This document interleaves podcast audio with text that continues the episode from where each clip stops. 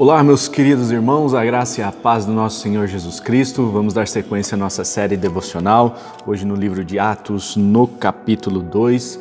Vamos ler dos versículos 22 até o final do capítulo 2, no versículo, desculpa, até o versículo 41. Não é até o final do capítulo 2, ainda tem mais um textinho aqui, né? Vamos lá.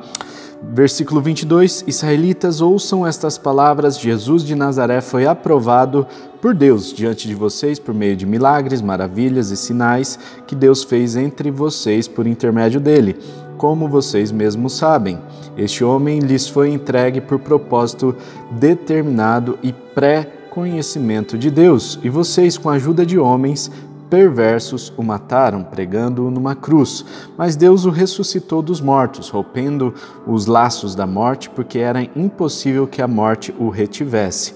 A respeito dele, disse Davi: Eu sempre via o Senhor diante de mim, porque ele está à minha direita, não serei abalado. Por isso meu coração está alegre e a minha língua exulta. O meu corpo também repousará em esperança, porque tu não me abandonarás no sepulcro, nem permitirás que o teu santo sofra decomposição. Tu me fizeste conhecer os caminhos da vida e me encherás de alegria na tua presença. Irmãos, posso dizer-lhes com franqueza que o patriarca Davi morreu e foi sepultado, e o seu túmulo está entre nós até o dia de hoje. Mas ele era profeta e sabia que Deus lhe prometera sobre juramento que colocaria um dos seus descendentes em seu trono. Prevendo isso, falou da ressurreição do Cristo que não foi abandonado no sepulcro e cujo corpo não sofreu decomposição. Deus ressuscitou este Jesus e todos nós somos testemunhas desse fato.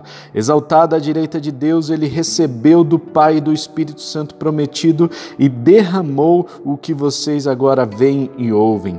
Pois Davi não subiu aos céus, mas ele mesmo declarou: O Senhor disse ao meu Senhor: Senta-te à minha direita até que eu ponha os teus inimigos como estrado para os teus pés. Portanto, que todo Israel fique certo disso. Este Jesus a quem vocês crucificaram, Deus o fez Senhor e Cristo. Quando ouviram isso, ficaram aflitos em seu coração e perguntaram a Pedro e aos outros apóstolos: Irmãos, que faremos? Pedro respondeu: Arrependam-se e cada um de vocês seja batizado em nome de Jesus Cristo para perdão dos seus pecados e receberão o dom do Espírito Santo. Pois a promessa é para vocês, para os seus filhos e para todos os que estão longe, para todos quantos o Senhor, nosso Deus, chamar. Com muitas outras palavras os advertia e insistia com eles: Salvem-se desta geração corrompida. Os que aceitaram a mensagem foram batizados, e naquele dia houve acréscimo de cerca de 3 mil pessoas. Meus irmãos, nós vamos falar aqui sobre a pregação de Pedro, uma pregação poderosa. Pedro trouxe uma mensagem que tinha um conteúdo, em primeiro lugar, cristocêntrico. Ele falou de Cristo do começo ao fim. Em segundo lugar, a mensagem de Pedro é uma mensagem que enfatiza a soberania de Deus e a presciência de Deus. Ele, esta mensagem coloca Deus no seu devido lugar, Deus como soberano de todas, toda a história, Senhor de toda a humanidade. Ele conhece todas as coisas e foi do plano dele que Jesus Cristo padecesse e ressuscitasse mais tarde. E em terceiro lugar, a pregação de Pedro enfatiza a ressurreição de Cristo, fato único, fato que nenhum outro grande líder religioso é, passou até, até hoje. Né? Então você pega todas as outras grandes religiões do mundo, é, pega o grande líder que foi fundador dessa religião, nenhum outro passou pela experiência de ressurreição. Todos os líderes estão aí sepultados, estão mortos, os seus ossos estão ressequidos a sete palmos do chão. No entanto, já Cristo, nós vemos ele ressuscitado e ele adestra de Deus e de lá ele envia o seu Espírito Santo. Então nós temos aqui a pregação de Pedro que vai trazendo todo o encaixe perfeito da história de Cristo e vai trazendo também para aquelas pessoas que estavam ouvindo um caminho, é, um caminho excelente, um caminho ao qual eles poderiam abrir os seus corações e receber essa palavra. A mensagem de Pedro nada mais é do que a história de Cristo. E por isso nós vemos o resultado poderoso dessa mensagem. E Pedro também usa alguns versículos do Antigo Testamento, especificamente de Salmos, e olha só que interessante: o rei Davi, inspirado pelo Espírito Santo, ele escreve como se ele fosse o Cristo, sabendo que dali dele viria a descendência real para toda a Judéia, né, de toda a região ali da Judéia. Então Davi escreve, inspirado pelo Espírito Santo, que, os, o, que Deus não o abandonaria no sepulcro, que os seus ossos não sofreriam decomposição. Ele diz: O teu santo não vai sofrer decomposição no túmulo. E olha só que interessante, exatamente o que acontece com Jesus Cristo. Jesus Cristo é ressurreto e, portanto, ele não passa pelo período de decomposição do seu corpo. O seu corpo não né, se decompõe, já que a decomposição, alguns estudiosos dizem que, que começa a partir aí do terceiro ou quarto dia da morte da pessoa. Então Jesus Cristo não sofre decomposição do seu corpo, ao contrário,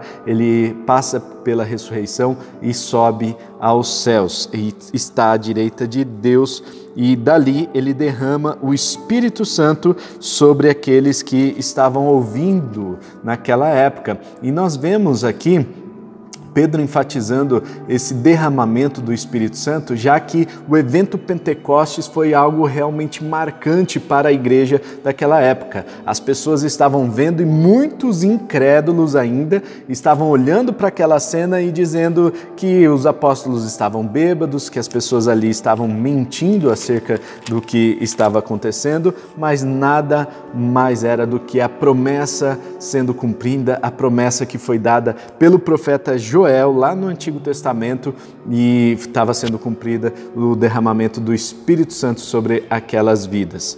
E aí nós temos também o resultado dessa pregação. Se esta pregação foi cristocêntrica, enfatizou a soberania de Deus e enfatizou a questão da ressurreição de Cristo, nós vemos que ela trouxe um resultado contundente na vida daquelas pessoas. E no final da, da pregação, no, no versículo 37, diz que quando ouviram isso, os, as pessoas ficaram aflitas né, ficaram aflitas em seus corações e perguntaram a Pedro e seus apóstolos: Irmãos, o que faremos? Então, o primeiro resultado de uma pregação cristocêntrica, de uma pregação que enfatiza a soberania de Deus e de uma pregação que valoriza a ressurreição, ou seja, de uma pregação poderosa, o resultado, o primeiro resultado de uma pregação poderosa é a uma reflexão genuína.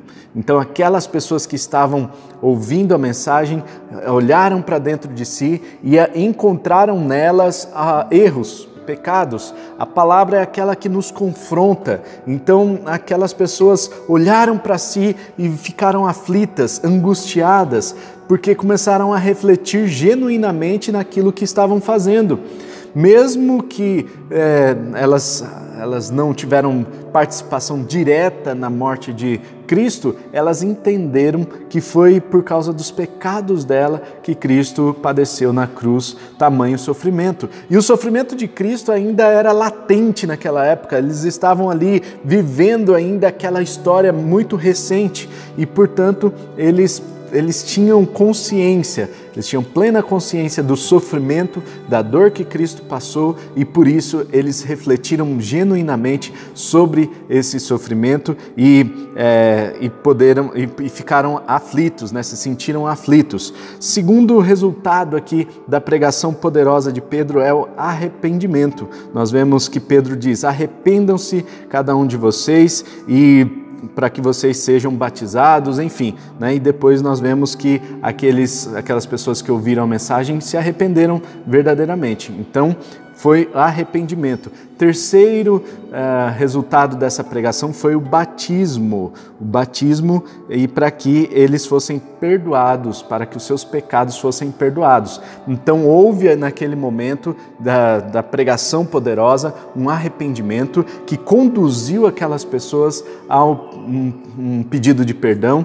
e eles é, foram batizados e receberam perdão dos seus pecados. Em quarto lugar, o resultado dessa pregação poderosa resultou em uh, dons do Espírito, né? dons foram derramados sobre aquelas pessoas. Diz o texto ainda aqui no versículo 38: e receberão o dom do Espírito Santo. Para que eles recebessem o dom, era necessário que eles se arrependessem, para que eles, eles fossem batizados, era necessário também que eles é, refletissem sobre aquilo que estavam fazendo, eles fizeram tudo isso e provavelmente receberam aí muitos dons que foram manifestos na vida deles porque a igreja passou a crescer de forma consistente. Né? E o último resultado da pregação poderosa de Pedro é o crescimento do corpo. Vemos aqui que 3 mil pessoas eh, foram acrescidas à comunidade de Cristo naquela época.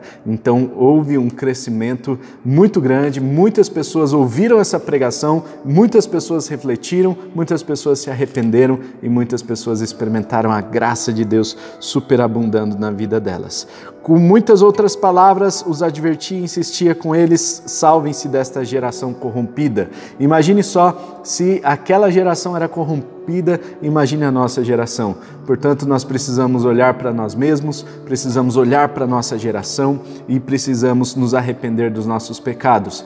Este é o resultado de uma pregação poderosa, uma pregação cristocêntrica, uma pregação que enfatiza a soberania de Deus e que valoriza a ressurreição de Cristo. E esta pregação deve trazer um, deve provocar um efeito transformador nas nossas vidas. E se nós um dia formos levar esta mensagem a outras pessoas, precisamos nos preocupar sempre em levar esses três pontos nesta pregação poderosa de Pedro. Vamos orar?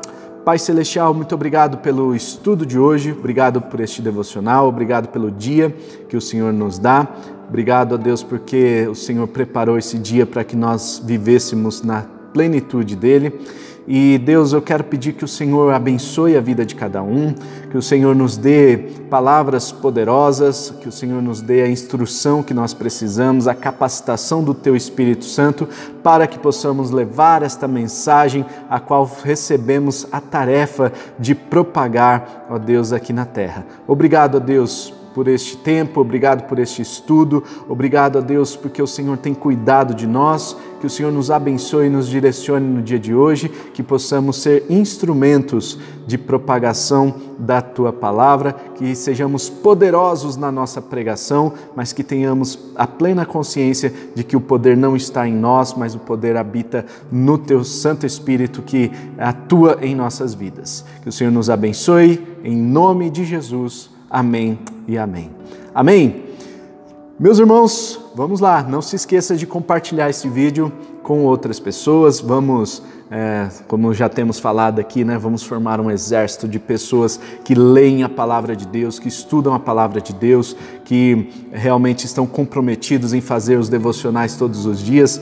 Dedique aí 15 minutinhos do seu dia, às vezes um pouquinho mais, né, 20 minutos para assistir um vídeo junto conosco, para estudarmos a palavra de Deus juntos. Eu tenho certeza que você vai crescer tanto quanto eu nesse tempo devocional, tá bom? Deus abençoe. Tamo junto, até o próximo vídeo e tchau.